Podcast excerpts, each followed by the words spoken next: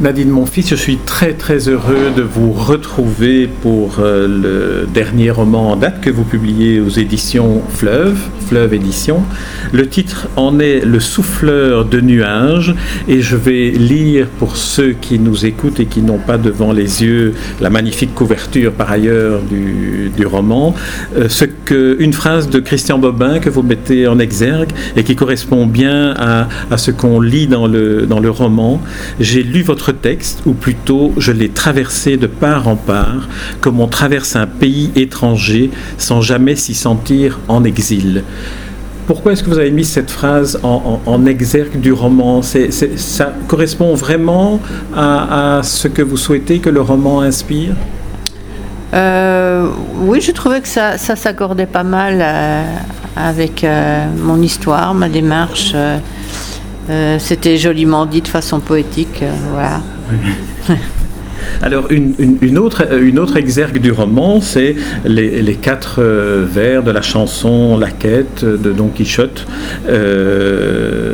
de, Jacques Brel Aimer jusqu'à la déchirure, aimer même trop, même mal, tenter sans force et sans armure, d'atteindre l'inaccessible étoile. D'une certaine manière, l'histoire du roman se trouve dans ces, dans ces quatre lignes. Oui, peut-être même plus que dans la phrase de Christian Bobin, je trouve. C'est voilà, vraiment ça, c'est comme dans mon roman précédent, euh, paru au fleuve aussi, qui est Le rêve d'un fou autour du facteur cheval, c'est euh, la quête de l'inaccessible étoile.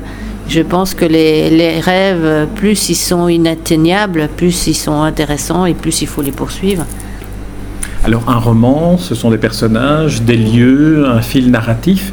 Dans, dans le, le, roman Le souffleur de nuages, les deux personnages principaux qui forment un, couple improbable sont Franck, un chauffeur de taxi, et Hélène, une vieille dame qui lui commande une course.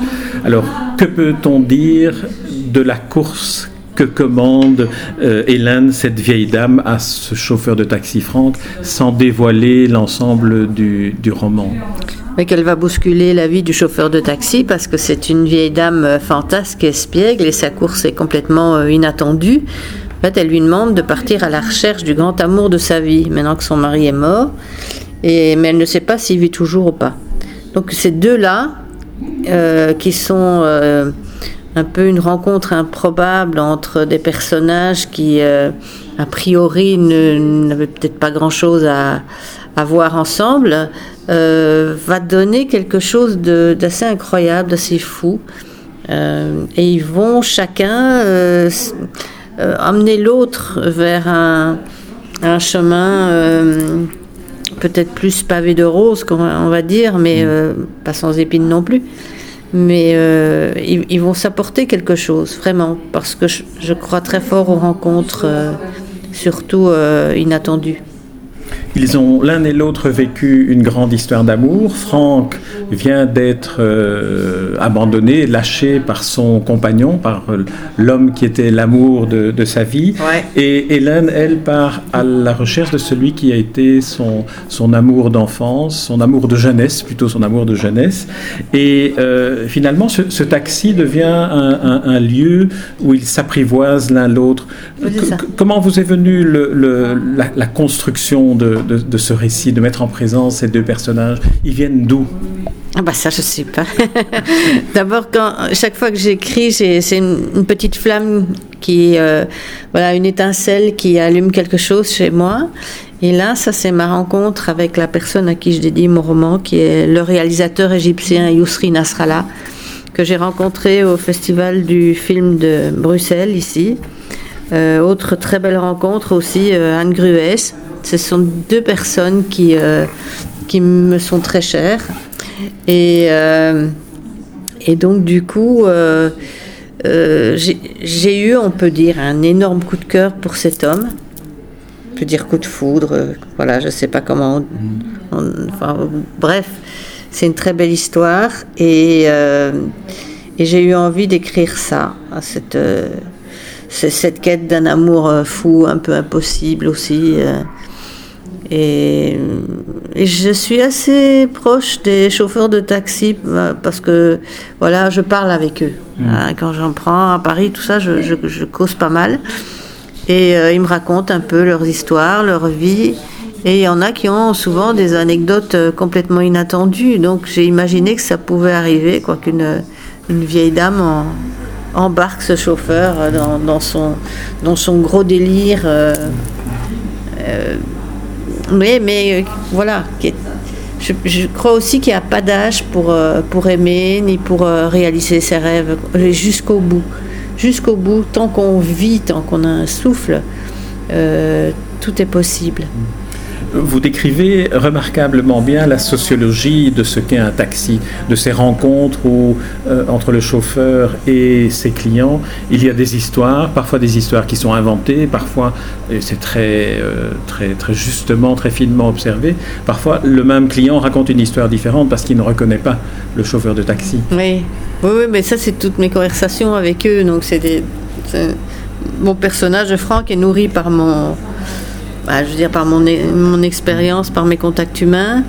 Et, euh, la vieille dame, bah, euh, ça pourrait être euh, un petit peu. C'est toujours parfois un personnage, c'est une sorte de, de puzzle composé de personnes, enfin de, pièces différentes. Et, je pense que cette vieille dame, c'est un peu ça. C'est à la fois mes grands-mères, c'est peut-être la vieille dame que je pourrais être un jour. C'est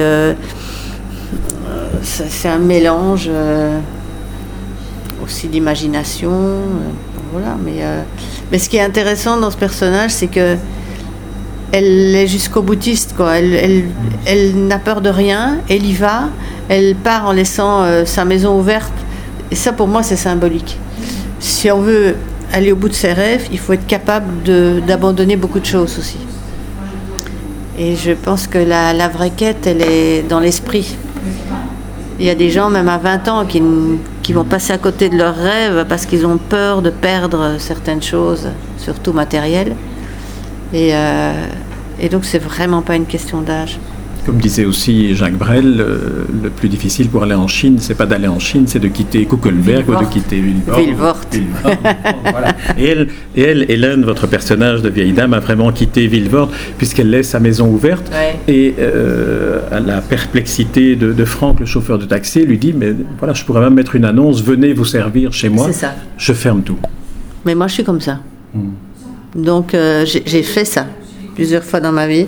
Je suis partie, j'ai quitté un amour pour un autre amour chaque fois, et puis euh, en, abandonnant tout comme ça, sauf mes enfants, bien, bien évidemment, qui ça, ce sont, ce sont mes dieux, et jamais, euh, je préférais mourir que, que, les abandonner, ça je pourrais jamais.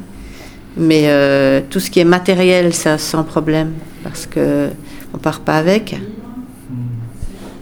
Alors vous, vous décrivez aussi euh, avec beaucoup de, tendresse euh, ce qu'est l'enfance de cette vieille dame à travers la, première étape de, de, cette pérégrination où elle s'arrête à Anguien, euh, qui est la ville du casino et le père de cette vieille dame était croupier, sa mère était femme de ménage. Il y a là toute une évocation de ce que peut apporter les souvenirs d'enfance pour une personne âgée. Oui, quand, euh, quand je vais un, exemple qui nourrit un peu mes, mes histoires, euh, quand j'ai le cafard ou je vais pas bien, je me revois dans la chambre de mon enfance quand j'étais petite. Et euh, il y avait un jardin. Et je me souviens d'une vision extraordinaire pour moi. J'avais mis ma j'avais braqué ma de, ma lampe de chevet sur le jardin et il neigeait et voir ce, ce, jardin euh, sous la neige, comme une, tu sais, ces boules de neige en plastique qu'on secoue. C'est une image qui m'est qui, qui m'est restée, qui me restera toujours. Pour ça que j'aime bien les boules de neige en, en plastique d'ailleurs, et, et qui me réconforte beaucoup. C'est comme un, un, trésor. Moi, je crois que les vrais trésors, c'est ça. C'est, ce sont les gens qu'on aime, les images de notre enfance qui nous réconfortent, comme j'aime beaucoup euh, replonger dans mes, dans mes livres d'images d'enfance, parce que euh, quand on est petit, on regarde une image et puis on, est, on, est, on rêve, on part sur autre chose, et je retrouve ces mêmes rêves-là quand je regarde ces mêmes images. C'est un peu ça que je veux dire avec elle, quoi. Euh, son, son, cadeau le plus précieux, c'est ça, c'est l'enfance, c'est ce qui l'aide à, justement partir sans se retourner parce qu'elle garde ces images en elle. Il y a deux personnages de grand-mère dans le fond. Il y a aussi la grand-mère de, de Franck, euh, qui est morte cinq ans avant le début de cette histoire. Mais euh, vous décrivez très bien l'attachement euh, que Franck a à conserver toujours pour cette, pour cette grand-mère qui finalement s'est occupée de lui enfant et, et lui lègue ce chat Mariano. et, et ce sont des très, très beaux personnages de, de, de grand-mère. Parce que j'étais proche des miennes, sans doute, donc j'ai une image des, des grands-mères qui est, euh, qui est assez idyllique. Pourtant, c'était des personnages hauts en couleur aussi. hein. Elles m'ont aussi inspiré mes, mes cornemuses. hein. Mais euh, elles étaient. euh, elles m'aimaient déjà. Et, elles, elles- ont vraiment. Elles m'ont raconté plein d'histoires qui ont nourri mon imaginaire de, petite fille. Est-ce qu'on peut dire que euh, ce roman, comme d'ailleurs le, le roman précédent, Le rêve d'un fou, qui finalement détonne un peu par rapport à, ce qu'on connaît de vous, à ce à quoi on vous associe, euh, vous parliez des cornemuses, du commissaire euh, tricoteur, commissaire Léon, est-ce qu'il y a quelque chose qui fait qu'à un moment donné, un écrivain change radicalement d'inspiration et a besoin de, de tester d'autres territoires littéraires? Oui, pour moi, enfin, j'aime bien être imprévisible euh, aussi pour moi-même parce que si j'avais l'impression d'être euh, voilà sur les rails, euh, j'arrêterais tout de suite. J'aime bien ce qui est difficile, aller vers les choses plus dangereuses. Je ne- dire C'est ce qui m'intéresse justement, aller vers des chemins où on ne m'attend pas. On m'attendra encore moins au mois de mai. Je peux dire? Ouais. bien sûr. Euh, Que se passe-t-il au mois de mai? Ah, ah, au mois de mai, je sors deux livres en même temps. Euh, chez Robert Laffont, j'ai signé pour une série euh, dans, à la Bête Noire dans la collection Cozy Mystery. Et, euh, et je lance un personnage, ça, ça, ça- ça- ça va s'appeler Les folles enquêtes de Magritte et Georgette. Ah, oula. Et Voilà. c'est le vrai Magritte et la, vraie Georgette La vraie Georgette, ah, voilà. pour qui j'ai euh, une admiration euh, sans borne depuis très longtemps. C'est euh, d'ailleurs Magritte, il est à travers pas mal de mes livres, euh, il est dans mon film, dans Madame Édouard, il y a plein de clins d'œil à Magritte. Et c'est un personnage qui me fascine. Et donc euh, j'ai eu la chance de rencontrer Georgette, euh, voilà, euh, il y a des années, de- d'entrer dans dans sa maison. euh, rue des Mimosas. Et, et donc voilà, j'ai imaginé euh, des enquêtes menées par René et Georgette parce que Magritte était un, un fou de, de détective. Il adorait ça. Donc euh, je l'ai. Le, le premier se passe à Bruxelles, Ouais, autour de Jacques Brel. Et le second, il se passe à Montmartre, autour de Boris Vian. Voilà. Magnifique, c'est un beau, un beau, un beau Ah, scoop dont je vous remercie. Parce que là, vous devez, oui, c'est vrai, ça, ça doit être très, très amusant de travailler sur, euh, sur euh, le- ce vertige-là, finalement. C'est jubilatoire parce qu'en même temps, euh, ça demande un travail énorme de documentation et j'apprends plein de choses. Et j'aime bien écrire des intrigues où il reste, comme j'appelle ça, des traces de pas dans la neige, quoi, où on apprend en même temps des, des choses. Et ces personnages sont tellement truculents, tellement euh, surprenants, intelligents. Je veux dire, Magritte, c'était quelque chose quand même. Et euh, j'ai la chance d'être euh, aiguillée, aidée aussi par Bernard Noël, qui est mon, mon ami, mon- aussi un des grands amours de ma vie. Et Bernard qui va bientôt fêter ses 90 ans. Et, et voilà, on s'écrit toujours beaucoup, beaucoup. Et euh, il, il- c'est un grand spécialiste de Magritte. Et euh, voilà, il m'a. Et Magritte est aussi un personnage. Enfin, je, je, je fantasme un peu maintenant sur ce que sur ce que vous venez de m'apprendre concernant cette série. C'est aussi un personnage dont, dont l'enfance a été bouleversée. Ah On oui. peut imaginer que dans une enquête. euh, C'était un canaillou, Magritte. C'était, c'était, c'était, euh, les pieds nickelés à lui tout seul. hein. Euh, mais moi aussi, j'étais comme ça quand j'étais petite. Donc, euh, j'ai pas beaucoup changé d'ailleurs. Mais sauf que je, je, je, verse tout ça dans mon écriture maintenant, dans les mémés cornemuses. Mm. Mais je, je, me suis, je pense que c'est difficile d'écrire autour d'un personnage où on n'a pas des morceaux de miroir. Et avec Magritte, j'ai ça dans, dans, son côté euh, canaille, euh, euh, un peu garnement, on va dire, mm-hmm. et aussi dans son côté rebelle. Parce que quelqu'un qui avait. C'était pas facile quand même, Magritte, hein, il avait des goûts bien tranchés. Euh, mais, euh, Il rebelle aussi dans une forme de, de, de rigueur apparente extérieure quand il peignait Oui. en costume cravate. Ah ouais, euh, tout à fait. Mais ça, c'était une. Enfin, il, il voulait justement. euh, c'est son côté passe-partout. Il voulait avoir ce, ce- cet aspect un peu petit bourgeois. Et, euh, et d'ailleurs, quand il sortait faire pipi à son chien, comme il disait, parce qu'il a, il a toujours eu les, les mêmes races de chiens, des Des loulous, des loulous, ah, des loulous de Poméranie. Oui, oui, voilà. Ouais, et euh, donc euh, il, en a fait, il en a fait un païen hein, d'ailleurs. Enfin, je vais être intarissable sur ma grille. non, mais, non, mais je découvre, je ne savais pas que vous vous intéressiez à Magritte. Ah mais oui, oui, c'est- c'est ma passion, ça Magritte. Et donc, euh, oui, donc quand il sortait, il il disait toujours des, des phrases un peu stéréotyp- stéréotypées, genre bien le bonjour, quel sale temps, des trucs comme ça. Donc c'était l'homme passe-partout. Et mon Dieu, ces, ces peintures, c'était, c'est tout à fait le, l'envers du miroir, euh, enfin du décor aussi. Et c'est, euh, c'est un homme à moi, voilà, un homme à faux miroir. Et Georgette était magnifique. Quand elle Georgette, on la connaît moins finalement. Eh oui, enfin, oui. Sauf, sauf vous qui, qui vous intéressez à Magritte euh, passionnément, mais, mais dans le fond, Georgette, on a plutôt d'elle l'image de celle euh, de la dame au petit loulou de, de, Oui, c'est ça. Voilà. Oui, mais il l'a, il connue, elle avait 12 ans. hein, Ils se sont rencontrés dans, dans les jardins du Botanique, ici. Et puis après, euh, bah, ils se sont perdus de vue parce que Magritte est, est partie, ils ont déménagé, etc. Il a retrouvé Georgette après, bien plus tard. Et ils se sont mariés, ils sont toujours restés ensemble. Et elle était un peu son, son, son, son pilier, quoi, sa, sa source. euh, Elle l'a beaucoup inspirée parce qu'elle était vraiment très très belle. Et ce qui était marrant, c'est qu'elle avait un accent bruxellois quand même à, à couper au couteau. et- Mais lui aussi, hein, quand on écoute Oui. les enregistrements, c'était, oui, sont des belles, je crois. hein. Oui, oui, oui. Et, euh, et donc ça, c'est le, le, un- un- le premier livre de la série, il sort au mois de mai. Oui. Et quel est le deuxième livre qui sort au mois de mai? Eh bien, le deuxième, c'est une deuxième enquête, donc il se passe à Montmartre, Ah, celle-là. C'est, deux, deux fois deux enquêtes. Voilà, avec euh, Boris Vian, euh, autour de Boris Vian, oui.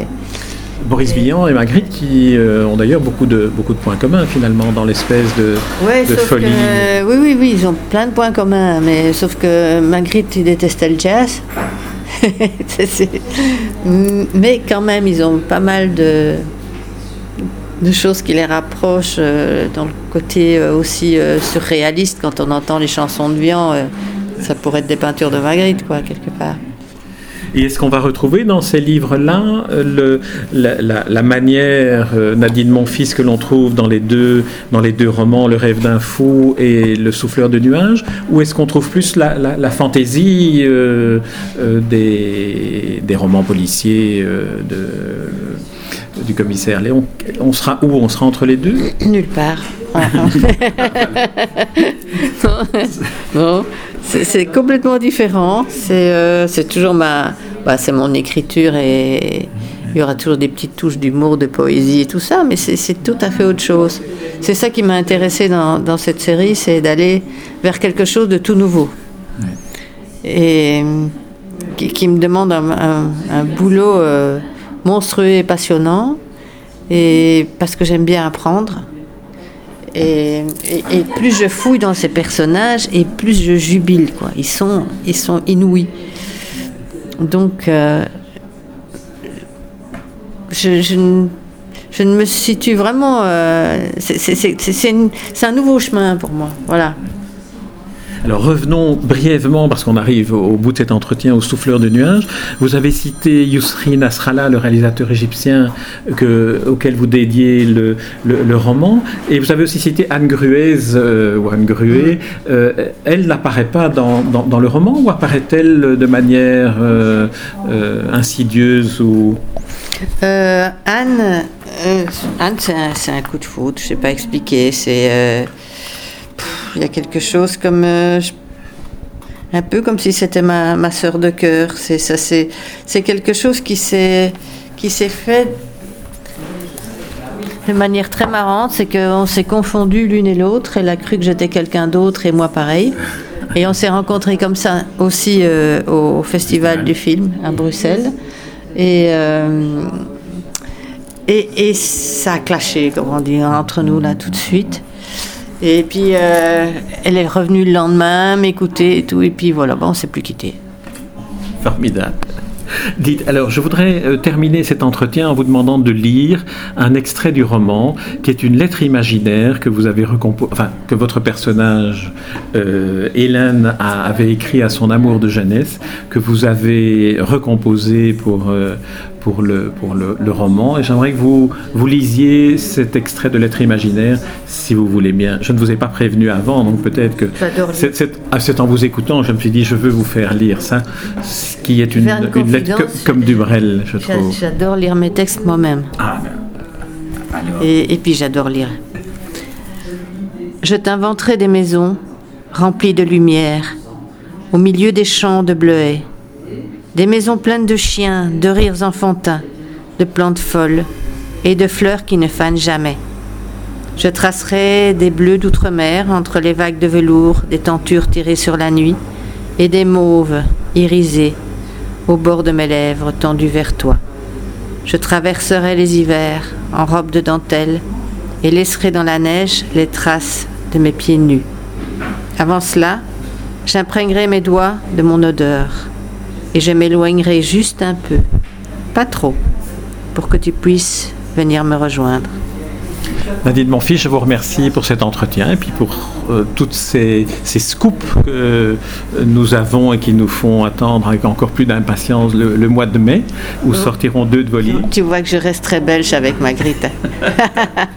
Je vois, je vois Nadine que tu restes très belle. Alors je rappelle le titre du livre, euh, Le souffleur de nuages, paru chez Fleuve Édition, signé bien sûr Nadine Monfils, euh, belge.